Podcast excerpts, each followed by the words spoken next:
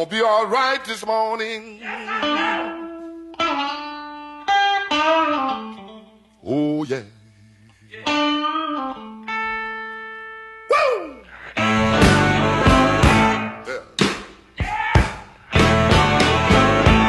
I was a young boy, at the age of five, my mother said I was gonna be the greatest man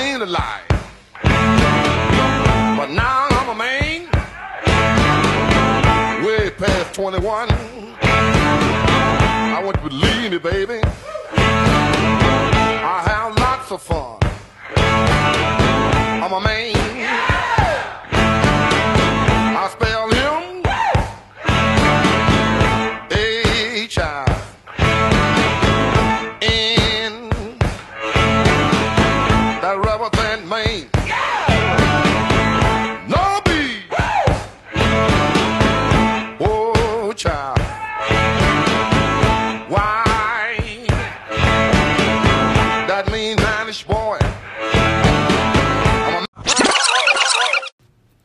Olá pessoal, tudo bem? Inicialmente eu gostaria de agradecer as mensagens de incentivo ao áudio, ao podcast denominado Constituição em Processo, em que eu tive a oportunidade de conversar com o Dr. Lúcio Delfino, que a partir de agora vou chamar de Lúcio, amigo que é, e nós naquela oportun oportunidade falamos sobre um artigo publicado algum tempo atrás chamado Uma Preleção em Família, em que o autor faz um diálogo e traça linhas importantes, linhas técnicas importantes, apesar do, da aparência cômica do artigo, mas traça linhas importantes sobre o garantismo processual. E eu gostaria aqui hoje de continuar a conversa. Nós, eu e o Lúcio, conversamos no final de semana e ele me disse que iria publicar, e realmente saiu na data de ontem, dia 30 de 3 de 2020, um artigo denominado Cooperativismo Processual e o Germe do Autoritarismo, pela coluna Empório do Direito. E a gente decidiu estender essa conversa e continuar com o mesmo é, formato diante desse novo texto do autor. Então, vamos em frente. Esse tema cooperativismo processual, ele é bastante caro ao professor Lúcio. Por diversas vezes ele já apresentou uma crítica contundente a esse tema. E nesse artigo, Cooperativismo Processual e o Germe do Autoritarismo, ele quer lançar uma outra perspectiva, ainda criticando o cooperativismo processual. Então esse artigo ele é dividido em seis partes. E na primeira e na segunda parte, nós temos aqui uma espécie de introdução do tema, onde na segunda parte ele já adentra o ponto que ele quer defender. Então, nessa introdução, ele vai apresentar é, a expansão do alcance do artigo 6 do CPC apresentado pelos cooperativistas.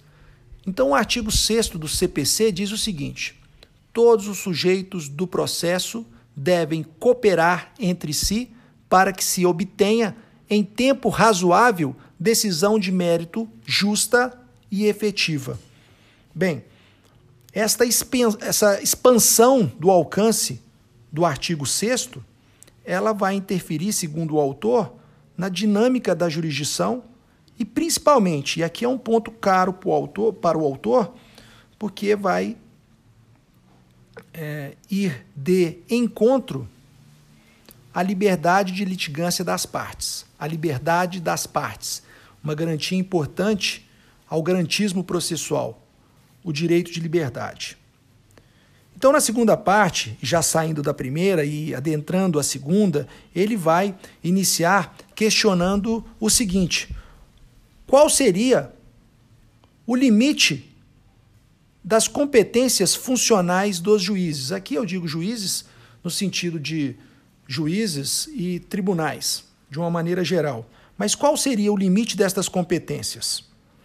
E ele vai afirmar que a doutrina cooperativista não tem uma preocupação com estes limites funcionais. E esta falta de preocupação com estes limites funcionais tem uma relação direta com a imparcialidade judicial. Ou seja, irá ferir a imparcialidade tão desejada diante do devido processo legal. Então, se não há limites para o exercício judicial, há uma parcialidade.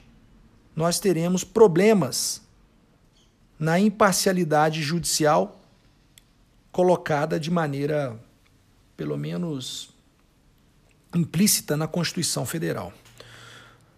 Bem, continua o autor dizendo o seguinte: que o artigo 6 do CPC ele teria, segundo a doutrina cooperativista, fundamento constitucional no artigo 5 55, que é a garantia fundamental do contraditório. E aqui, aqui eu vou ler esse dispositivo.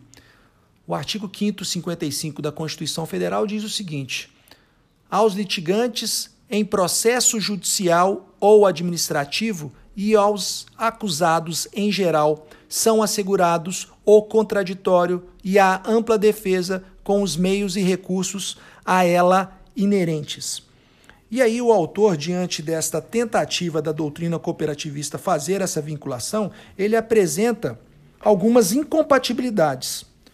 A primeira delas está relacionada a uma eficácia relacional, ou seja, especialmente ao fato de que este princípio ou esta garantia fundamental do contraditório, ela deve se impor, ou melhor, impor deveres ao Estado juiz. Agora, existe um outro problema, uma outra incompatibilidade no aspecto semântico. Porque aqui o contraditório ele vale, segundo o texto da Constituição Federal, aos litigantes e aos acusados. Não está dito aqui que o contraditório está relacionado aos juízes. E por fim, ele faz uma breve análise histórica. Uma, desculpem, uma, uma breve análise histórica e que passa pela ideia do surgimento do constitucionalismo, a ideia do constitucionalismo com o passar do tempo. Ou seja, o constitucionalismo surge de uma maneira mais presente em razão da ideia de supremacia da Constituição Federal com a Constituição norte-americana. Isso no final do século XVIII. Obviamente, nós temos algum germe do constitucionalismo em outros momentos históricos, talvez especialmente na Idade Média com a Magna Carta de 1215, quando nós temos a expressão na cláusula 39, é, lei da terra, que é o nosso devido processo legal hoje na Constituição brasileira de 88, que nós importamos aí da Constituição norte-americana. Então, o constitucionalismo, a história do constitucionalismo, ele surge com a pretensão de limitar poder do Estado. E estes direitos fundamentais, chamados de primeira geração ou dimensão, ou aqueles que o Georg Jelinek diz de status negativo, ou é, direitos de defesa propugnados pelo autor português Vieira de Andrade, são direitos é, de liberdades civis que estão colocados na nossa Constituição no artigo 5. São direitos que obrigam o Estado a não fazer algo. São verdadeiros escudos espadas, armas que nós temos contra o poder do Estado. Bem, o que coloca o autor é que se o, o judiciário, ele se o, se o judiciário, se o poder judiciário fizesse parte deste rol que está aqui no artigo 5 55, haveria uma inversão destas ideias.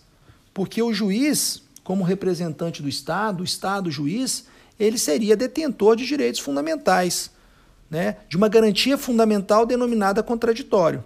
E isso certamente subverteria as ideias, ou melhor, toda a, toda a teoria dos direitos fundamentais. Agora, o que o autor nesse texto vai colocar é que essa garantia fundamental do contraditório, ela tem sim, por fim, dar protagonismo aos litigantes ou aos acusados em geral, como diz o texto. Agora, por outro lado, existe então uma posição de sujeição dos juízes dos tribunais. Bem, nós prosseguimos aqui com a terceira parte. E a terceira parte ela é inaugurada com a seguinte questão. É, e aqui eu faço uma, uma leitura, né? eu, eu coloco de maneira diversa a questão, mas seria mais ou menos assim: qual foi a atitude da doutrina cooperativista para afastar estes pontos que foram colocados pelo autor do texto, né, a fim de denunciar este problema entre a ligação do artigo 6 do CPC com o artigo 5 inciso 55 da Constituição Federal. Então, o que fez a doutrina cooperativista para socorrer a sua tese, ou seja, para arrumar a sua tese, a fim de que ela não decaísse? E aí são colocados algumas é, ocorrências doutrinárias em defesa desta denúncia, mas que também não tem alguma valia, segundo o autor. Talvez uma posição mais grave da doutrina cooperativista é a ideia de ressignificação do princípio do contraditório ou da garantia fundamental do contraditório né, que o autor chama de tese do redimensionamento do contraditório. O que propõe essa doutrina seria uma ressignificação, uma inversão. Então, inicialmente, o autor coloca que o adequado é que a garantia fundamental do contraditório estivesse situado na figura dos litigantes, os protagonistas, e na figura do juiz e dos tribunais, uma posição de sujeição. Mas essa ressignificação por parte da doutrina cooperativista, ela propõe uma inversão. Ela vai dizer o seguinte, que os protagonistas seriam, e aqui é o meu ver, os juízes e os litigantes. E a posição de sujeição também seriam dos juízes e dos litigantes. Então não há mais aquela separação clara colocada pelo autor, em que o protagonismo é dos litigantes. Segundo a doutrina cooperativista, o protagonismo diante da garantia fundamental do contraditório seria também participada pelos juízes, pelos tribunais. Na quarta parte desse texto, o autor diz, é, é, coloca a questão da carga moral e o desprezo aos limites semânticos que a doutrina vem impondo ao artigo 5 55 da Constituição Federal. Com relação à carga moral, aqui a leitura que eu faço, aqui é uma posição minha, me parece que a ideia colocada até por outros professores e até pela filosofia do direito, a ideia de co-originalidade entre direito e moral. Ou seja, o ideal é que quando surge uma lei, a carga moral que é colocada diante dessa lei vem com o legislador. O legislador, ele cria uma lei e nesta criação existe uma carga moral que é embutida, porque o legislador, por ser um representante do cidadão, ele sim seria uma antena que vai captar os valores sociais, morais, políticos, religiosos que eventualmente a sociedade, o cidadão quer incluir em uma determinada legislação. Agora, a doutrina, talvez, e mesmo o intérprete juiz, eles não poderiam fazer isso depois, depois que a lei foi criada.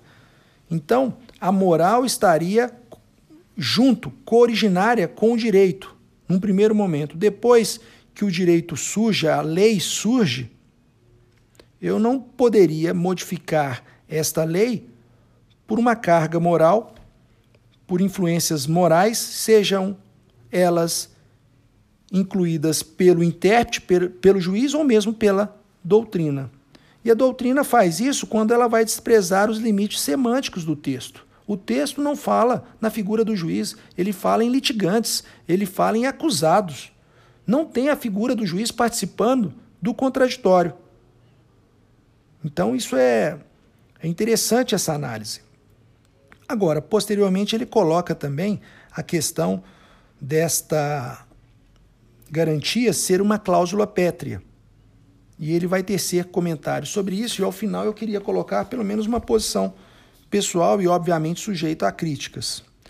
Agora, a quinta parte, ele vai dizer o seguinte: ele vai chegar à conclusão que a função do julgador, a função do intérprete, do juiz aqui, diante da garantia fundamental do contraditório, é apenas assegurá-lo, mas não que esse juiz possa se tornar um juiz contraditor, um juiz, um superjuiz, um juiz que possa participar do processo como se parte fosse. Isso porque esta atitude poderia gerar consequências maléficas. E, e, e, na verdade, na prática, isso ocorre. E por isso a, a crítica. Né? Por exemplo, a doutrina, com essas ideias, com esta interpretação em que o juiz possa ser um juiz contraditor, ele vai criar, a doutrina vai criar, de certa maneira, poderes de auxílio. Isso que o autor defende. Né? É criado poderes de auxílio, ou seja, poderes que o juiz pode socorrer o litigante em determinados pontos. E aqui eu chamo a atenção a três exemplos que ele coloca. Por exemplo, o juiz, ele, a partir do princípio, é, a partir do princípio da cooperação, do cooperativismo processual, ele poderia, por exemplo, informar sobre o risco de uma determinada estratégia da parte. Ó, oh, vem cá, deixa eu dizer uma coisa. Se você é, citar esse dispositivo aqui, talvez seja melhor para o seu direito. Ou, eventualmente, ah, aqui o caminho eu acho que não é pelo, pela ordem do Código Civil. Você poderia pleitear essa, essa sua pretensão pelo Código de Defesa do Consumidor. Você teria mais chances de vitória. Bem, percebam, isso é realmente inviável o papel de um juiz que se porta dessa maneira. Outra coisa, provas de ofício.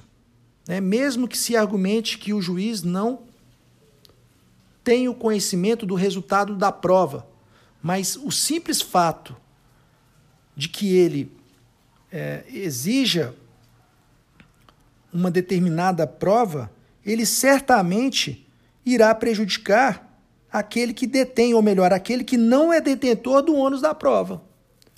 Ele vai ajudar aquele que é, é detentor do ônus da prova. Então, mesmo que ele não saiba o, o resultado de uma determinada prova que ele peça de ofício, sem que as partes assim o fizerem, ele vai prejudicar aquele que não é o detentor do ônus da prova. Outra situação colocada, por exemplo, é, é inimaginável né, no Estado democrático de direito a ideia de um juiz imparcial que ele venha eventualmente consultar as partes sobre a possibilidade de uma tutela de urgência que não foi requerida. Esse exemplo é colocado pelo autor. O juiz diz: olha, parte, é, por que você não pede uma tutela provisória para garantir o seu direito. Né? Eu acho que pode dar certo. Bem, não me parece que isso é viável. Né? Então, nós temos problemas sérios, problemas graves.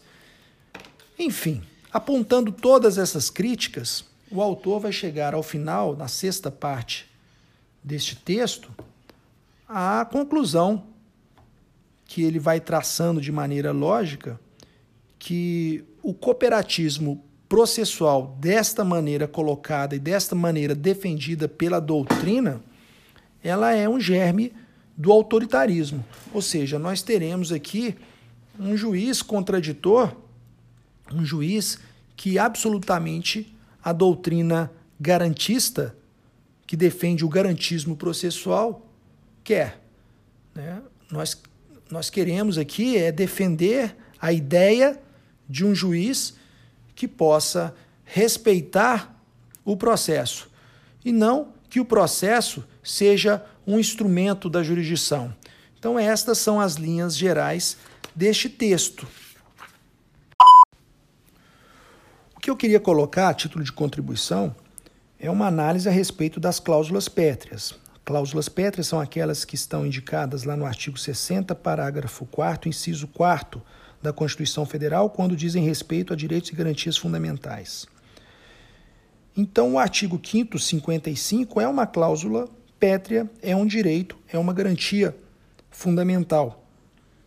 Agora, cláusulas pétreas, elas podem, ao meu ver, serem relativizadas, serem limitadas.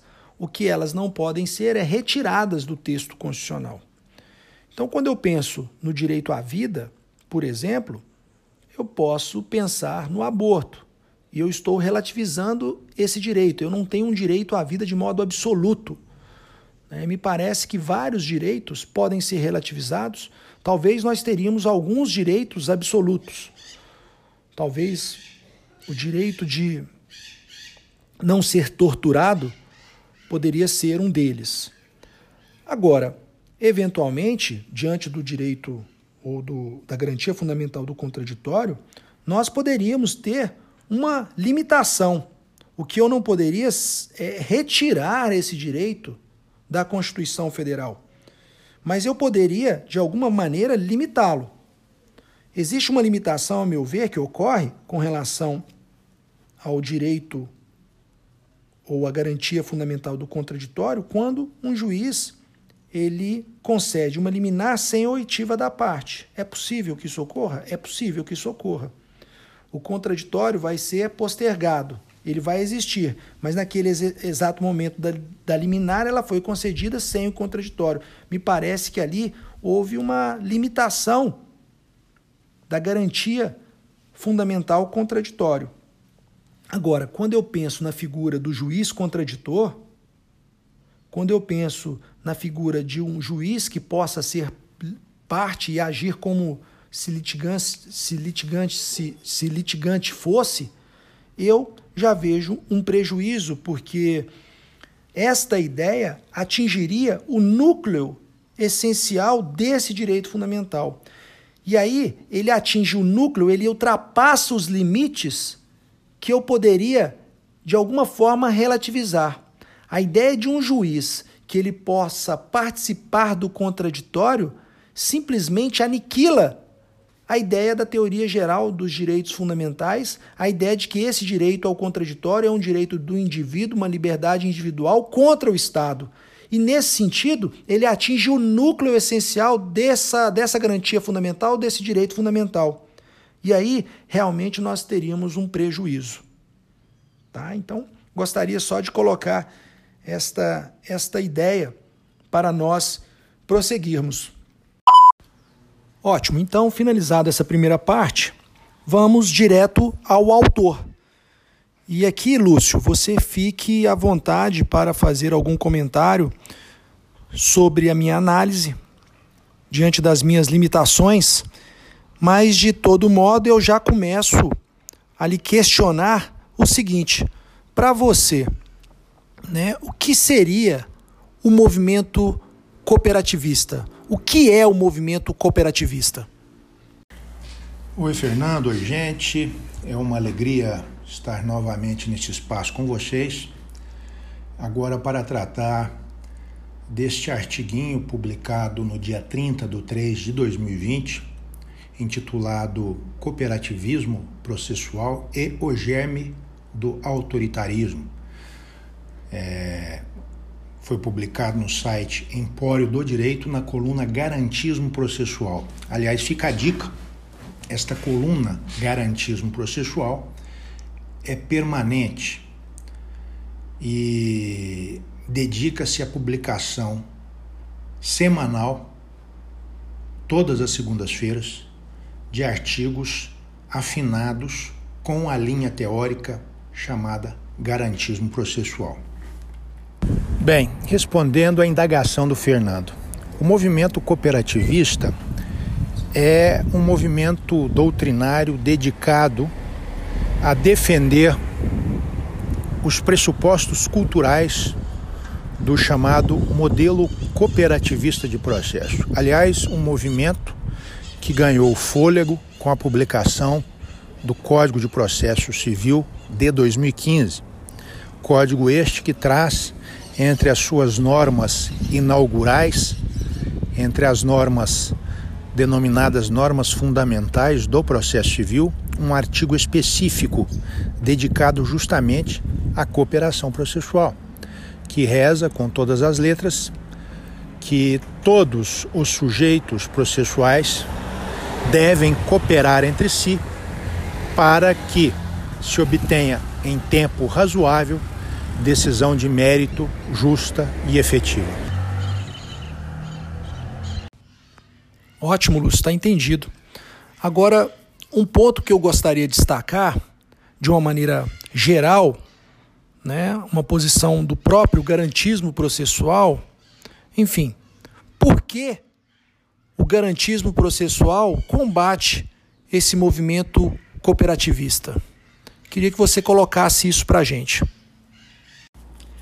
Então, Fernando, é, o garantismo processual dedica esforços para combater o cooperativismo porque enxerga nele intenções dedicadas ao recrudescimento, à amplificação ilegítima dos poderes judiciais em prejuízo da própria liberdade de litigância das partes, em prejuízo das próprias garantias fundamentais processuais das partes, que lhe servem de escudo, de proteção contra eventuais erros, eventuais deslizes, eventuais abusos praticados pela autoridade exercente do poder jurisdicional. Vejam vocês que as ambições do cooperativismo processual é, não são nada modestas. Tanto que os cooperativistas defendem um modelo de processo.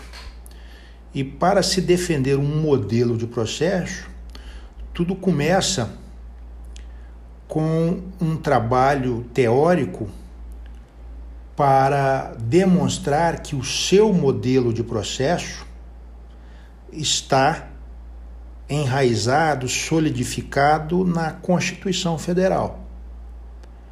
Então, os cooperativistas defendem que o modelo cooperativista de processo é um modelo que tem raízes constitucionais. E o fundamento axial, o fundamento mor para fazerem essa defesa estaria ou está na garantia fundamental do contraditório. Agora, o curioso é que, se nós nos darmos o trabalho de ler o dispositivo que trata do contraditório na Constituição Federal, inciso 55 do artigo 5 da Constituição, nós perceberemos sem qualquer dificuldade que é simplesmente impossível extrair desse dispositivo as ideias gerais defendidas pelo cooperativismo processual. Olha, esse dispositivo ele estabelece simplesmente que aos litigantes em processo judicial ou administrativo e aos acusados em geral são assegurados o contraditório e a ampla defesa com os meios e recursos a ela inerentes. Um dispositivo muito importante.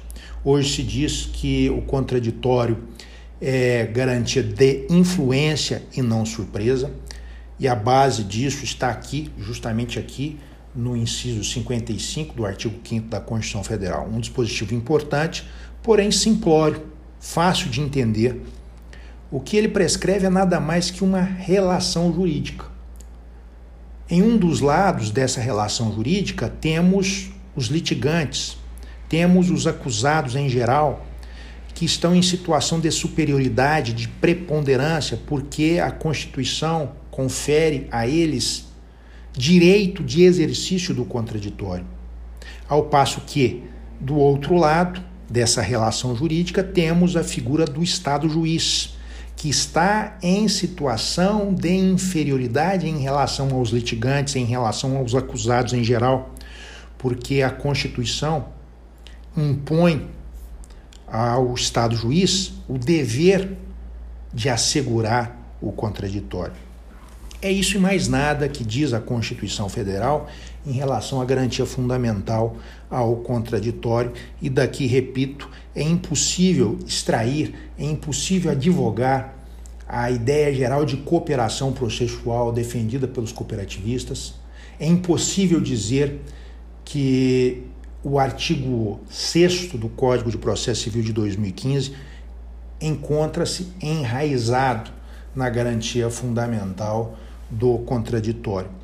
Então, a verdade é que o próprio artigo 5 inciso 55 da Constituição Federal é um empecilho, é um obstáculo aos anseios grandiosos desejados pelos cooperativistas.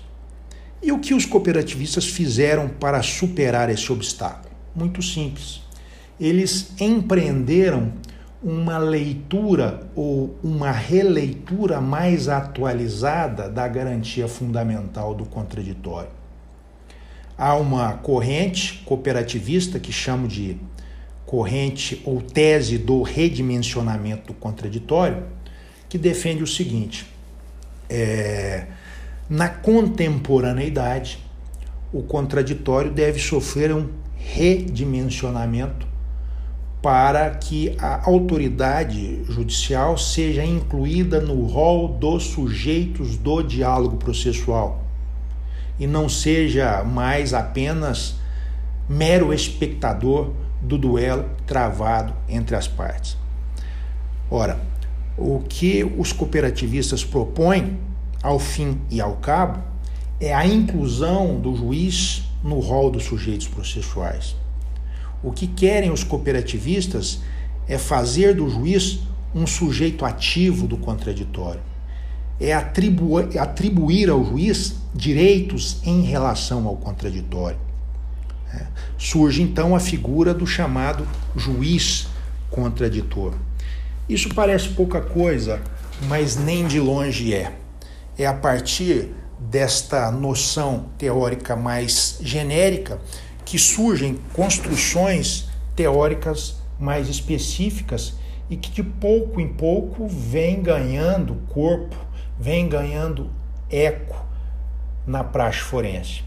Por exemplo, há cooperativistas que defendem que o juiz cooperador deve estar atento para advertir a parte hipossuficiente de que determinada estratégia de defesa por ela adotada é perigosa, é arriscada.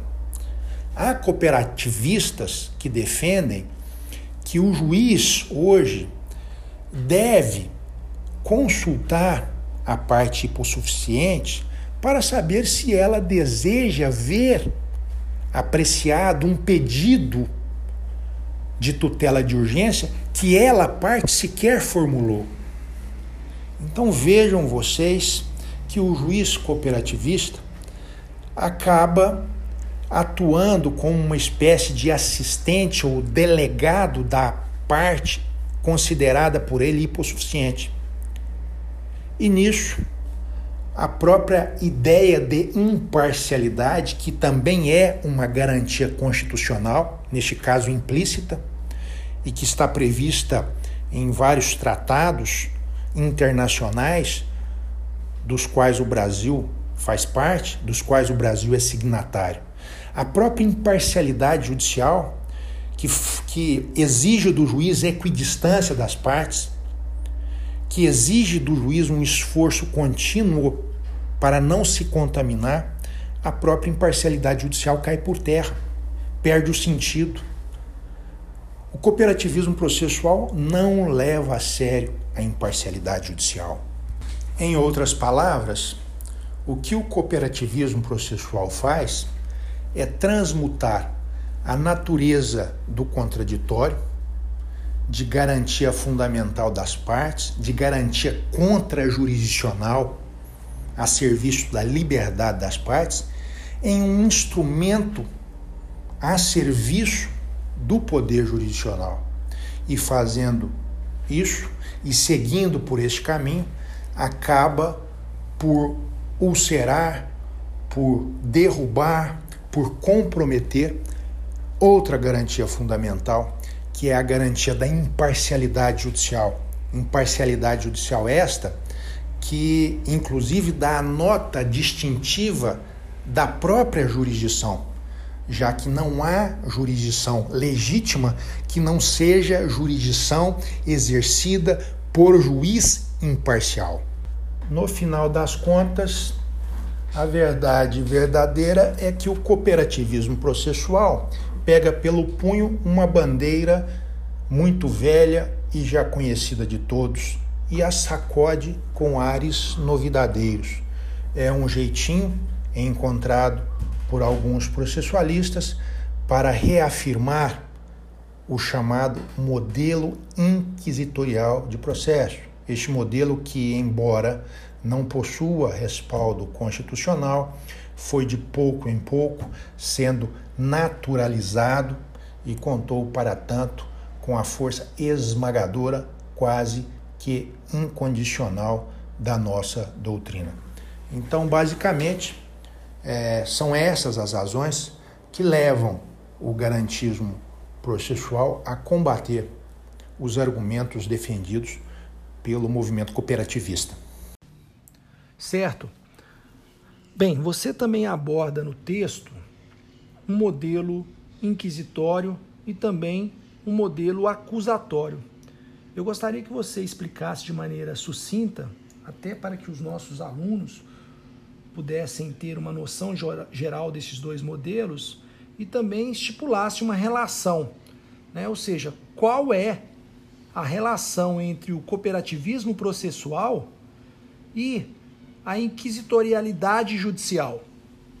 O que, que você pode encontrar né, entre essas duas espécies? O que você pode nos colocar a respeito disso? Bem, vamos lá. Em breves linhas, podemos dizer que o modelo adversarial é aquele que confere ênfase à disputa travada pelas partes, pelos litigantes, pelos adversários, no ambiente, na arena procedimental jurisdicional. São as partes, portanto, que têm o direito de exercício do contraditório e da ampla defesa.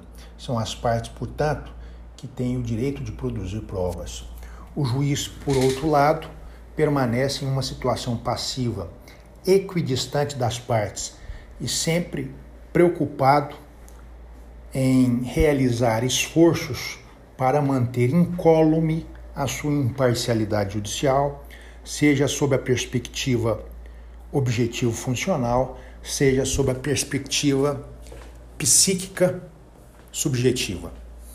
Por sua vez, o modelo inquisitorial, que vem de inquisição, dá uma ênfase muito maior à figura do Estado juiz. No modelo inquisitorial, o Estado juiz tem poderes bastante amplos que lhe permitem, por exemplo, produzir provas de ofício, alterar a própria delimitação do objeto litigioso e assim por diante.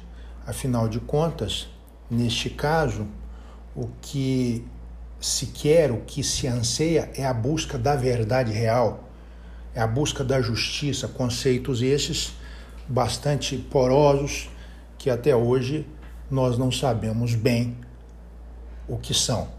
De qualquer maneira, é, fica bastante evidente aí que a ideologia política por trás do modelo adversarial é a liberal, enquanto a ideologia política por trás do modelo inquisitorial é a social. E vejam que interessante. A leitura da nossa Constituição deixa claro que o modelo constitucional de processo brasileiro é o adversarial. Mas essa pauta não é seguida pelo legislador infraconstitucional. Tanto que o professor Araquém de Assis, um dos nossos grandes processualistas, defende que nós temos um processo autoritário, justamente porque o juiz tem muitos poderes. E para finalizar, repito aquilo que já disse nas respostas anteriores. O garantismo processual vê o modelo cooperativista de processo como uma feição nova, com vestimentas novas do modelo inquisitorial de processo. É nada mais que uma forma de defender a inquisitoriedade, a ampliação dos poderes do juiz, muitas vezes ao arrepio da própria Constituição Federal. Lúcio, muito obrigado. Já fica aqui o convite para a terceira edição deste Constituição e Processo, ok? E como você bem sabe e da última vez participou, quem está aqui tem direito à música. Né? Não faz três gols, não precisa fazer três gols, mas tem direito a pedir música. Então, meu amigo, me diga aí, qual é a música? Ok, Fernando, obrigado pessoal, foi muito legal e estou sempre à disposição de vocês. Bem, sobre a música, um desafio aí para o Fernando. É, do fundo da grota, Baitaca. Põe na caixa, Fernando. É isso aí, então com esse som a gente finaliza mais um podcast, Constituição e Processo, e nos encontramos novamente. TKS, câmbio e desligo. Forte abraço a todos.